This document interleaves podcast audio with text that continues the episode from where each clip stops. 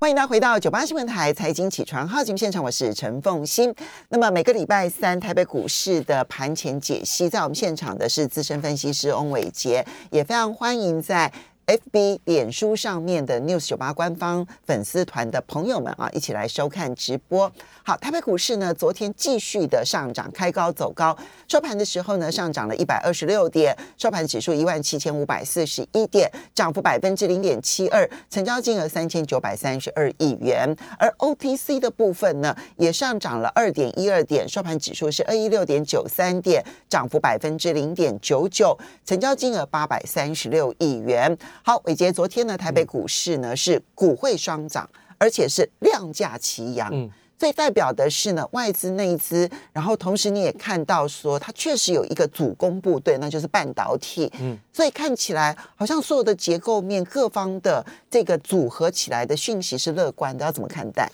好，欢迎早大家早哈。我想其实昨天的这个半导体全面的上涨，基本上就是受惠到元宇宙嘛。好，那这个。其实真的哈，很认真去思考那个元宇宙的题材，它的真正的整个关键核心其实就晶片。那如果真的是晶片的话哈，那其实说真的，也不是只有台积电会受惠，其实包含像是日月光啊，这个的也都有机会，因为日月光跟台电也有合作，那甚至也有跟很多的国际的晶片厂有合作，所以其实这个元宇宙的这样子的一个概念，到底有没有办法能够成为一个？呃，产业趋势的方向就要变，它能不能爆发商机？对，那我想其实哈，这个跟生态系还是比较有相关然后那呃，我简单跟大家讲一下，如果大家去看一下最近韩国哈，针对元宇宙这个概念，他们去做的一个政策的布局，你会发现他们已经开始直接从元宇宙题材相关发酵之前，在台湾热之前哦，南韩就已经先发酵，他们在今年的呃，我记得应该是夏天吧，七月份，他们就已经把这个元宇宙相关的这样子的一个。也不能说题材哦，他们就直接把它纳入到他们的数位二点零的政府的政策当中哦，而且是结合了很多的大型企业，包含像是三星，包含像是现代汽车，包含像是 Kakao 啊，包含像 Naver 啊，Naver 就是那个 Line 的母公司叫 Naver 哈，嗯，那 Kakao 跟 Line 其实在线上支付都有相关的一些，这两家公司其实，在游戏产业它的的部分其实都相当领先，对，所以韩国前两大，对，所以看到他们南韩是非常认真的在。对待元宇宙这件事情，因为他们已经着手去进行生态系的打造，而不是只有台湾都还纯粹纯粹存留在这个硬体制造销售这个过程。所以其实他们跟我们是完全不同的发展。那当然，如果未来在南韩的这个区块当中是被他们打造一个元宇宙平行世界是成功的话，那么的确在南韩的部分，他们的五 G 通讯就会变得非常的热络。所以你看哦，不是只有晶片哦。其实包含像是通讯，因为进入到元宇宙，它有很多虚拟实境的东西或者是图像要去做这个传输，好，所以它必须对这个频宽的需求就会非常非常的增加。那刚好过去我们在跟大家讲五 G 的时候，哎，缺乏一个杀手级的应用跟消费者做连接嘛。那如果透过元宇宙这样的题材，哎，是不是其实在这个题材一旦真正的上线，然后跟消费者的生活有接轨之后，其实过去。没有办法能够明确发酵的五 G 的商机或者是业绩，其实慢慢就会出现。嗯，所以这个其实真的是一个不小的商机，只是说台湾有没有能够去打造一个类似像南韩这一种生态系？那同样的，不是只有南韩了，其实中国大陆过去为什么这个腾讯、小米好会成功，也是因为他们打造出了一个生态系。其实他们在过去这三个四个月，其实元宇宙也很夯。没错哈，那所以其实生态系就会变成是元宇宙能不能够发酵，或者是跟呃这个消费者日常生活有相接轨，一个非常重要的关键。好，好，那回过头来我们再看台北股市嘛。好，那这个晶片股的部分的确在这个费城半导体指数其实都有发酵的一个作用。那包含像是 AMD 宣布，嗯，其实有发现很多的这个科技大厂哦，其实在找不到。呃，这个题材或者是新的话题的时候，其实都会去说，我有元宇宙。其实真的啊，你要去讲元宇宙，其实每一家公司基本上都可以都有沾都可以搭得上。如果你说只是要打造一个硬体的装置的话，那制造其实就是我们台湾的强项。那这些零组件供应链不就也都是元宇宙？可是问题是涨的就是那只有那几家。你知道，其实真正的核心在台湾，元宇宙只是一个题材哦，没有像南韩那么认真的哈。好，那回过头来看台北股市哦，台北股市。呃，量能的部分已经算是安全了，因为我们之前有跟大家讲过，十一月二号哈四千亿的换手量之后，那它的成交量势必要维持在三千五百亿左右。才有办法能够把这个指数呢往上去推升，挑战九月六号的这个高点嘛。好，那九月六号这高点一七六三三，距离昨天的位置非常非常的近。嗯，好，那你看到最近这三天成交量是不断的在放大，那也都来到了将近快四千亿的水平。所以其实符合我们过去跟大家讲，成交量的确是很重要嘛。你没有筹码的换手，你怎么怎么会有推升的动力？哈，那所以现在目前看起来呢，在这个支撑点的部分，先留一下极短线。在昨天哈，就是十一月九号，这个大量低点的支撑会变成是极短线哈，这个台北股市能不能够在往上挑战的一个强势的关键。嗯，那如果呢，台北股市你要去观察强弱的确认位置，就是强弱的那个分水岭是在十一月二号，就是四千亿大量低点的部分哦，因为这一个是这一次台北股市能够起攻以来非常重要的筹码换手的最低点。而这第一点现在目前往上攻就是换手成功，所以这个点是不能被跌破。这个点一旦被跌破，那当然台北股市就算想要再创高，其实机会就会比较少一点点。在年底之前啊，我不是说长期，我说在年底之前，好。那所以极短线对。极短线的话是昨天低点不要跌破，昨天的低点是一七四三三，好，所以呢，今天就算因为美股修正稍微拉回修正一点点也没有关系，只要不要跌破一七四三三就可以了哈。那第二个呢是，如果就短线这个结构上面不要被破坏的话，那就是九呃十一月二号的那个低点不要跌破，对，十一月二号的低点是一七零二六，对。所以我们就算一个整数吧，一万七千点不能跌破。对，一万七千点。OK，嗯，哎，所以其实哈，在这个台北股市的部分，你会发现，其实我们之前跟大家讲的那个价格区间带还非常有用，就一万六千八到一万七这个价格区间带，在短线当中，台北股市的观察上面其实还是相当相当重要。那你现在目前月季线的扣底位置呢？大概月线没什么太大的问题啊，距离现在非常非常的远，所以大概月线是多方是没有没有。没有问题，季线的部分就比较麻烦一点哈。季线现在目前扣底位置呢，是从一万七要准备往一万七千五百点去做扣底，所以它会相对比较高一点点。所以现在目前哦，在这个礼拜台北股市要一直能够维持在多头的格局当中，最基本的要求是你不能跌破一万七千五。嗯，好，不能跌破一万七千五，就是也就现距离现在的位置大概优先算了，跌超过一百五十点。好，跌超过一百五十点，那台北股市季线就会在下弯，那就进入到比较偏压力大的一个格局。好，那所以这个是大家可以稍微留意的地方。嗯，可是如果我们现在如果一直维持在比如说一万七千五百点之上的话，其实未来一段期间季线呃月线可能会穿越季线。对，没错。这个这个可以看得出来是一个有机会的黄金交叉吗？对，就黄金交叉哈，这是的确它是有一个波动性，所以。为什么我们会一直在节目当中跟大家去关注这个所谓的月季线扣底值？因为它会可以帮助各位预测未来。嗯，我就是说，你保守预估现在的指数没有改变的情况当中，光光 光是透过。月季线的扣底位置的改变，你就可以大概推估出来，其实台北股市的重要支撑，或者是它可能最保守要守住哪个位阶，其实这个都是可以做观察的，所以才会跟大家讲说，其实月季线的扣底位置非常重要，哦，尤其是现在。那现在呢，在结构上面呢，大家还是可以稍微留意一下的地方是在于这个外资的买超，因为外资已经连续买超三天哦。那呃，昨天的买盘其实力道非常非常的强劲，买超了将近快两百亿，一百九十四亿。那我们就要看一下外资到底买什么哦。那外资其实昨天买超的部分呢，前十名哦，华航、长隆航，好，那华航、长隆航的部分呢，呃，就是比较偏这个疫苗，应该说是呃。它其实是一个，它是一个开放的概念。对对对对对对对对，尤其是美国开放概念。没错，那这个辉瑞，全球航空公司都讲，辉瑞的神药一旦公布之后啊，基本上你看哦，辉瑞那一天公布说，哎，我们有这个口服的相关的这个药品要准备要问世，它的对手基本上股价都是重挫，所以其实市场上对它这支药的评价很高哦。嗯，好，所以当然国境的陆陆续续开放，就是市场上可以预期，所以当然。华航跟长隆航的买盘就会持续，另外台积电跟联电就非常重要，因为很久没有看到外资大买。好，那台积电连续买几天了。对，那台积电跟联电的部分呢，就刚好就是搭上这一次元宇宙题材，那刚好也有一个这个比较重要的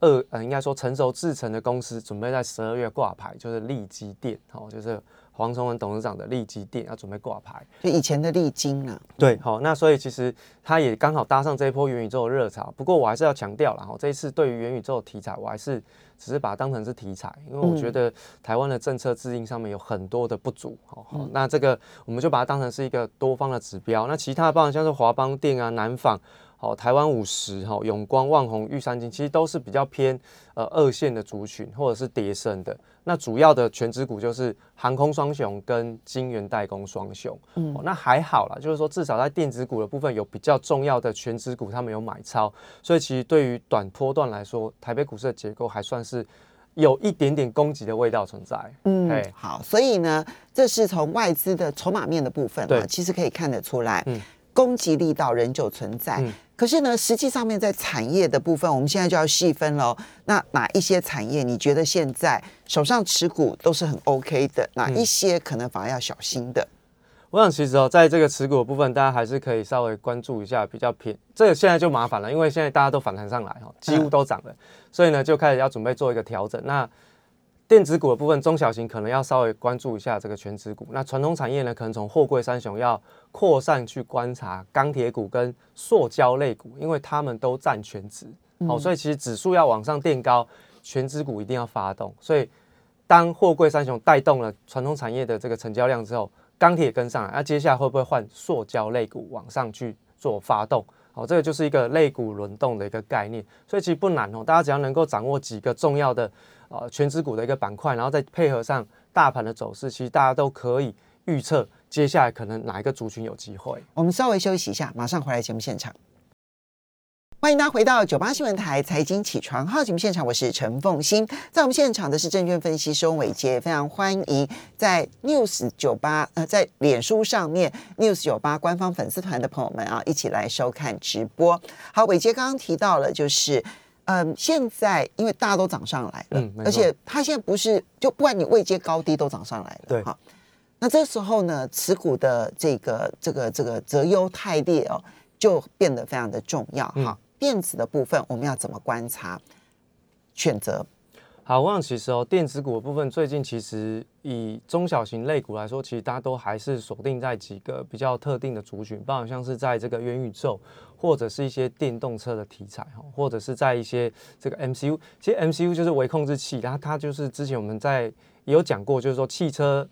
呃晶片的这个短缺的部分，可能还有一些调整的空间，但是呢，这一次这一些所谓的这个微控制器或者是这个。汽车晶片相关的这个厂商反而涨的状况没有很明显，好，那会不会出现这个落后补涨？这个其实我们不能够排除说啊，它没有跟上来，它就不会涨。其实有时候常常就是这样，就是说我们在观察一个产业主群，发现它都没有动，然后也跟不上台北股市。但是通常台北股市涨到一段一个阶段之后，发现哎好像没什么题材，他们就动了。哦所以其实他们就是会有一个轮动的一个架构。那所以如果你认定了一个题材，对，其实呢，你反而用守株待兔会比较好一点。现在的你真的不能去管一两天的涨跌，因为如果环境是 OK，比如说现在的台北股，它的气势或者是它的趋势上面，短波段它就是往上涨。那之前有可能你被套的一些这个。呃，个股可能就有机会解套，或者是甚至有机会变成赚钱哦。所以之前为什么跟大家一直提醒说不要追高，原因就是因为其实你不用去等待那个解套的时间。哦，那现在回过头来，台北股市的结构，我我个人会这样看，就是说中小型既然都是比较偏呃投机性比较浓厚，然后我就回来看一下那个全资股。嗯，那台积电的部分呢，虽然说它是元宇宙带动了，不过它往上表态是事实嘛。好，那。就线论线来讲呢，十一月九号哦是出现，就昨天出现了一个多方的缺口，它是一个强攻的态势，而且带量哦。那昨天的这个多方缺口的这个状况就是不能够不能够被封闭。那不能够被封闭的话，其实它就是越过了十月二十号的高点。那这个短波段的这个下降骑行的这个整理呢，就已经结束了。所以你可以去算涨幅满足。那涨幅满足呢，可能是。可以有机会挑战一下九月六号的高点哦，那距离现在还有一段，还有一段距离啊。你讲的是半导体全值吗？对对对对对对对。好，那所以台积电，你想想看，台北股市在没有台积电推升的过程里面，都已经要来挑战对，九月六号高点。那台积电如果再带动推一下，其实就上去了，对不对？所以其实差一点点而已嘛。那所以台积电的部分，我们是这样子看，因为我们就就它的形态来说，它其实过去这两三个礼拜整理的这个时间还蛮久，那也刚好突破，所以突破技术满足的这个涨幅满足，你就可以做计算，刚好就是在九月六号高点的附近。好，九月六号的高点大概六六百三十八块。嗯，对对对，没错。那现在呢，台积电终于稳在六百块钱之上。嗯，然后呢，昨天其实还蛮强的，六百一十一。没错。嗯，还有一小段，还有一小段，还有一小段。那联电的部分呢？啊，这个就比较关键，因为大很多投朋友都在关注哈。联电一样，昨天有一个多方缺口哈，十一月九号的带量的多方缺口不要被封闭啊，基本上都还是有机会。嗯，那它有短波段有个小底部了哈，那突破了这个法说会之前那根长红 K 棒的高点，所以它有一个小底部的一个形态。那我们计算一下涨幅嘛，很小很小，但是呢，它就有机会去挑战一下九月二十九号，它有一个长期的空方缺口还没有封闭。那这一次就有机会去进行封闭哈，那去挑战。如果封闭完了之后，当然连电就有转强的机会。哦，那还没封闭之前，我们都把它看得比较偏中性保守一点点。嗯，那联发科呢更关键了，因为联发科其实是这一波发动的一个最重要的起涨的那个全指股。十一月八号的大量低点哦，那十一月八号这一天呢，其实是联发科越过了前坡高点，我记得好像是呃九百。六十九吧，哦，那个前坡高点的一个非常重要的位置点，那它一越过一样，过前坡高点就是前坡高点会变压力变支撑，好，那所以昨天的这个联发科算开高走低，但是在还没有跌破十一月八号大量低点支撑之前，其实基本上都还算是强，好，那外资呢在最近是连续性的回补，所以它的筹码相对比较集中，好，那回过头来看一下日月光哈，我们刚刚特别提到日月光这一次。跌得非常非常的深，那日月光的十一月八号的多方缺口，好，也是一个非常重要的关键。那这一次呢，其实比较特别的是，当日月光在反弹的时候，外资竟然还是站在卖方。那大家记得，最近日月光公布出来的业绩表现是非常非常的好，可是外资呢却不买单。嗯，那就可以去对照，因为如果真的是元宇宙题材，元宇宙题材。那受惠的应该是月光，那接下来应该它会有机会走得更好。可是呢，外资却没有在这边进行回补，所以我才它的 ADR 表现也比较弱，所以我才会跟大家讲哦，这个只是一个题材哦。那市场上想要去推升，其实他们都有，就是说现在的电子全职股为什么会去找全职股？原因是因为他们都有一个共通点，就是他们都是全职股。嗯，台北股市指数要推升，一定要靠他们。好，所以。他们不是这些基本面的题材力多，而是他们是全值股。嗯，好，另外我们看到这个红海的部分哈，已经进入到这个零呃这个制造业了哈，就是在硬体制造的部分哈。那这个红海的部分，十月十五号的大量低点好的支撑，那但是最近呢是没有外资进场做加码，所以红海的股价就停滞不前。嗯，那。比较值得观察，我认为是在大力光，因为大力光其实在之前很呃，在很多人已经不谈大力光了。几个月之前，我们曾曾经提醒过大家，大力光有跌升反弹的机会嘛。嗯，那时候我跟大家讲，第一次跌破十年线，那反弹完之后呢，转弱啊，跌到现在呢，好，其实我们又回来看它。好，那大力光现在出现了利空不跌，那它的股价我认为是有被市场上低估的一个现象，不管是在本益比或者是股价净值比的河流图，大家可以去去做。去稍微搜寻一下，嗯，它的股价现在都是在本益比或者是在本净比，就 P/B ratio 的河流图的最下方，尤其是在净值的部分被严重的低估很多。好，那。呃，我是纯粹就看价值低估啊，我没有说它未来一定会很好，但至少现在目前是在谷底。那明年之后，他们看的算是有一点点机会。嗯，好，那所以这个是重点。那第二个就是筹码面，野村呢，野村证券在过去这二十天买超了一千八百张以上的这个大力光，然后在低阶。好，那现在目前看起来呢，啊，但是还是要跟大家讲哦，停损，停损，停损很重要。停损就前坡低点被跌破，你就要停损，好，就要停损。所以你认为它有价值被低估的对这个情况？没错没错。那么当然，现在我们先是这样子的预判。对。可是呢，它的前一波的低点就是十月十五号的低点。对。十月十五号的低点，那个是大概是一九六五，不能够跌破。那如果如果没有跌破的话，其实它这边有足底的可能性，对，它已经开始慢慢在足底啊，因为它还没跌破低点。对啊，太多人已经不不再看大力光对了。，第一点不会有利多哈，第一嗯点不会有利多哈，那就利空测试。所以大力光的部分，我是利用价值被低估来去做观察，哦所以其实这边反而大家，呃，如果说有有有想要去做操作，我们可能就是利用同样我们观察货柜三雄，在跟大家嗯就是在上涨之前，我们提醒大家那种基本面的观察逻辑来观察大力光，都是一样的道理。我们剩三十秒，货柜三雄如何？货柜三雄十一月八号低点的支撑没跌破之前，基本上都还算是强势。那短波段当中，筹码面呢是比较影响到短波段的股价，但事实上它的基本面没有改变。那另外呢，在这个钢铁跟塑胶哈，可能会在短时间当中，台北股市冲关的时候会有一些关键的表现，但是空间都比较小一点点。嗯好，特别留意大家，呃，金融股的部分可能还是有机会，因为冲关也是需要指数，所以金融股其实也是有一些些机会机会的对。谢谢伟杰，也要非常谢谢大家，谢。